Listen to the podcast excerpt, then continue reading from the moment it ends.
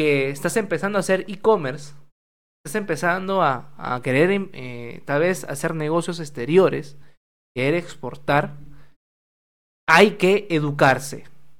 Porque por más que tengas el pensamiento mágico de decir yo puedo, yo puedo, sé que puedo y lo haré, de que mi emprendimiento me da un millón de dólares, que no está mal y no estoy en contra de ese pensamiento, lo que sí estoy en contra es que no entiendas y te frustres cuando no te salgan las cosas. Y eso no va a depender totalmente de ti.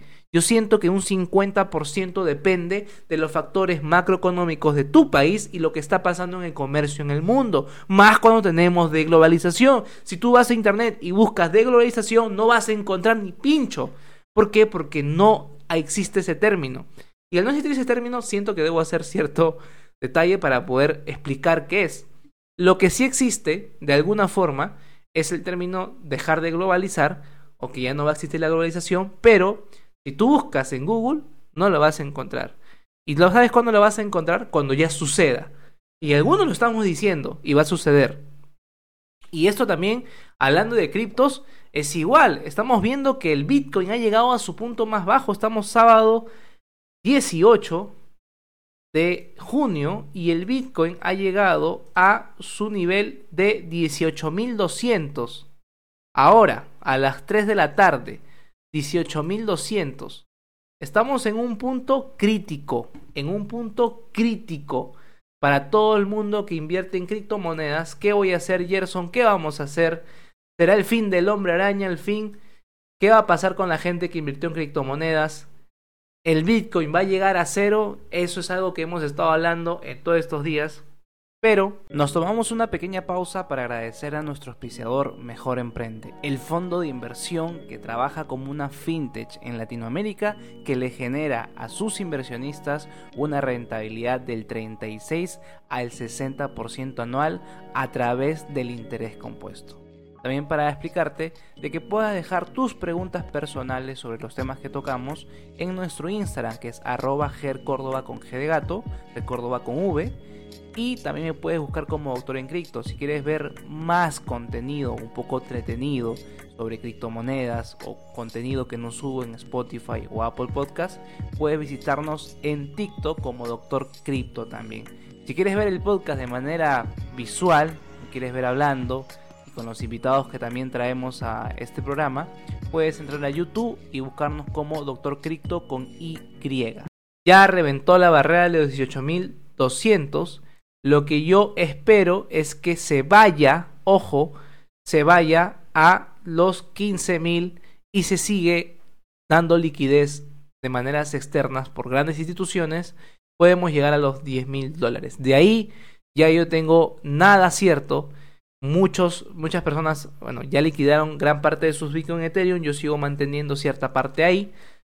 Pero en Solana, Cardano, yo ya liquidé todas, eh, todos los tokens que tenía ahí, ¿no? Son, son cosas que suceden y cuando suceden, pues tenemos que afrontarlo y es así. Siempre es bueno tratar de que si vas a invertir en criptomonedas, no inviertas el dinero que tal vez es para tu comida. Y si no tienes dinero, para invertir, simplemente no inviertas y aprende otra profesión mientras consigues dinero. Así de simple. A profesión no me refiero a que tengas que ir a una universidad o instituto necesariamente, simplemente que aprendas una habilidad nueva por internet para que tú puedas generar eso y empezar a hacer negocios.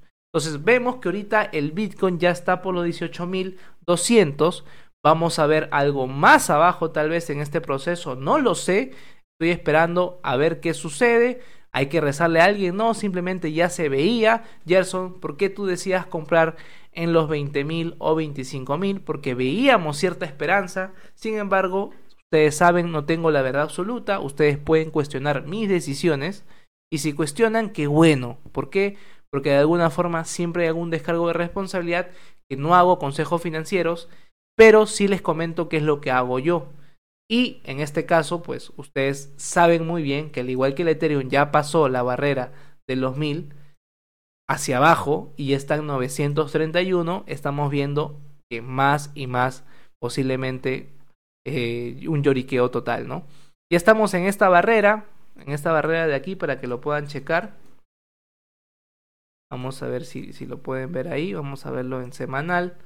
Para que lo puedan ver con más detalle. Estamos en esta barrera de aquí, posiblemente veamos un rebelsón para que baje más o no, o simplemente sigue bajando. Sin embargo, hay que ver Twitter para ver por qué ha sido este bajón, qué liquidez ha habido, pero ya están 933 dólares el Ethereum. Yo en lo personal ya liquidé todas mis posiciones en Solana y Cardano, solamente me he quedado con Bitcoin y Ethereum. Y vamos a ver hasta dónde nos lleva, qué es lo que nos prepara el futuro. Algunos dicen que el Bitcoin ya no va a dejar de tener valor. Yo en lo personal solamente confío en el Bitcoin y Ethereum, Ethereum por la tecnología blockchain que posee y lo que sí realmente va a generar es un cambio en la vida de los humanos y el Bitcoin porque va a ser una criptomoneda que la única creo yo que va a generar, se le podría decir entre comillas, que nosotros tengamos que eh, eh, intercambiar criptoactivos, ¿no? Como solamente ese. Los demás hay algunos proyectos como Cardano, como Solana, que aún confío, pero ya no para tener dinero ahí ahora. Tal vez cuando me dé cierto, se le podría decir, alcance alcista, lo podría hacer. Pero en lo personal, siento yo que mucho de lo que nosotros entendemos como buena oportunidad de inversión también son erróneas y no tienen nada de malo. Bien, esto cómo, cómo le afecta al, peruano normal, al, latino normal, al mexicano, al colombiano normal. Ah, les quiero contar un poquito cómo afecta esto, pero quería darles cierta perspectiva económica para que tengan en cuenta. Ahora, eso también quiero que vayamos a, fondo y, ahora que ya hemos visto esta, este, esta noticia macroeconómica, más adelante tal vez haré unos videos de por qué ha llegado a este punto, porque yo sé que si eh, las criptomonedas han llegado a este nivel, es porque había una liquidación. Ya Celsius en Twitter había dicho que iba a llegar hasta 18.500. Sobrepasó eso de ahí. Pero vamos a ver qué sucede. ¿no? En lo personal, eh, yo había vendido, pero cerré la venta con una ganancia de mil dólares eh, haciendo trading. Y lo hubiera mantenido, creo yo. Pero bueno, ya así las cosas suceden por algo. Y, igual, son cosas que, que pasan. Bueno, entonces, hablando ya de lo que va a pasar eh, con, con, los latinos en Europa, con, el peruano común y corriente que tiene negocios acá, que tal vez no tiene directamente una afiliación hacia el comercio exterior con un país europeo eh, y solamente con China, puede ser. Siento que deberíamos tener un panorama general también. Este panorama general va a determinar cómo nosotros debemos comportarnos. Y el comportamiento del latino que está en Europa es simplemente, primero, tratar de que generar más fuentes de ingreso a través de invertir en sí mismo y una habilidad nueva. Segundo, no ahorrar su dinero y si van a ahorrar solamente ahorren para algunos meses, eh, unos 5 o 6 meses si es que pueden y si no pueden ahorren un mes, o sea, al menos tener un colchón de uno o dos meses si es que no puedes, ¿no? Y si es que no puedes tener un ahorro de uno o dos meses, tratar de preocuparte de por qué no puedes ahorrar a ese nivel. Y si no puedes ahorrar a ese nivel, es que hay que cambiar algunos aspectos financieros. No soy partidario tal vez de, de gastar menos, soy partidario de generar más ingresos, pero sé que también es difícil saber lo general. ¿Por qué? Porque hay un sacrificio de por medio. Mucha gente que se va a Europa a trabajar, los latinos, van a hacer trabajo mano de obra, o sea, trabajos físicos, no trabajos de aquí. La idea es que estén allá, pero aprendan en el tiempo libre que pueden tener, que tal vez sea poco porque tienen algunos dos trabajos, pero ese sacrificio que ustedes hacen va a ser redituable más adelante. Entonces no lo hagan por mí, háganlo por ustedes, nada más. No significa de que irte a Europa no sea beneficioso, sí, realmente es beneficioso porque ganas más de lo que ganarías en un trabajo físico normalmente aquí en Perú o en Latinoamérica, pero la idea es que tengas ese, eh, esa recomendación.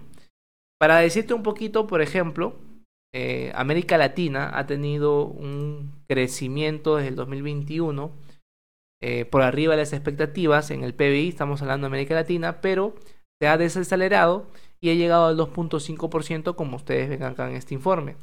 Ahora, las exportaciones, como dice aquí, la inversión están retomando su rol como principales motores de crecimiento, pero los bancos centrales han tenido que endurecer la política monetaria para convertir el aumento de la inflación, porque como saben, la inflación en Latinoamérica es algo que, lo que está creciendo más que, el desvanecimiento del hielo generado por esta contaminación en los polos, ¿no? Nuestro pronóstico, como dice este blog, que es un, un blog de finanzas del IMF, dice que Brasil eh, prepara una expansión desacelerada del 0.8 este año, tras el crecimiento del 4.6 observado el año pasado, la economía de México se desacelera a 2%, Colombia probablemente registra una desaceleración menor con un crecimiento del 5.8, el crecimiento de Chile y Perú será de 1.5 y 3 respectivamente, indicando reducciones muy importantes respecto a las tasas de dos dígitos del año anterior. ¿Por qué? Porque sí llegó a, a un 13%, por ejemplo, el PBI de Perú en el año 2021 y ahora estamos ya en un 2.5. Entonces, ese es el pronóstico que tenemos, ¿no? ¿Esto que genera? De que nosotros como latinos, sabiendo que la inflación va a generar, no vamos a querer gastar dinero. ¿Por qué? Porque eso va a generar también cierta provocación de, siento yo, un tipo de especulación de precios en alimentos, ¿no? Creo que yo lo había, lo había hablado en un video, solamente que no lo había hablado aquí de manera más abierta. Pero en lo personal, yo siento que si pasa más rápido el problema de la hambruna, que ya muchos países nos han alertado y que va a suceder, Rey Dalio también nos ha dicho, Bill Gates también lo ha dicho, ¿cómo nos podemos preparar sabiendo lo que hemos visto ahora? Simplemente agárrese de lo que más puedan y crean en Jesús. No, mentira. Agárrense de lo que más puedan y tengan certeza de que primero deberían tener cierto, eh, eh, se podría decir, stock de productos no perecederos que les den al menos unos cuantos meses de seguridad. Uno. Segundo, si van a guardar su dinero, no lo guarden en los bancos, ¿Qué opción tenemos? Hay productos financieros que no están ligados a los bancos, que pudieran hacer, tienen cierto riesgo sí, o al menos ese dinero inviértanlo en sí mismos para que hagan un negocio. Podría ser. Pero es eso, o sea, no, guardarlo no sirve para nada ahora porque va a crecer más esta inflación, se va a devolver más la moneda y si pasa lo que ha pasado con el BCR, eh, ahora el Banco Central de Reserva de Perú, solamente por este caso específico que han inyectado más liquidez para mantener el tipo de cambio, genera de que han impreso más dinero y al imprimir más dinero se devalúa más el sol peruano. Y si eso mismo ha pasado en Perú, habrá pasado en Colombia, habrá pasado en Bolivia, habrá pasado en otros países eh, que comparten cierta tendencia política similar, política monetaria similar. Entonces esa es la recomendación que yo les hago. Guarden pan para mayo, pero no tanto para mayo, sino para diciembre. Eh, agarren, inviertan en ustedes mismos, conozcan un poco más, lean un poco más. Lo que más le pido es tener una generación de personas más inteligentes que sepan qué es lo que está pasando con el mundo y no nos agarran de tontos. Porque en el mundo de criptomonedas, NFTs y en el mundo de las inversiones hay cada estafador.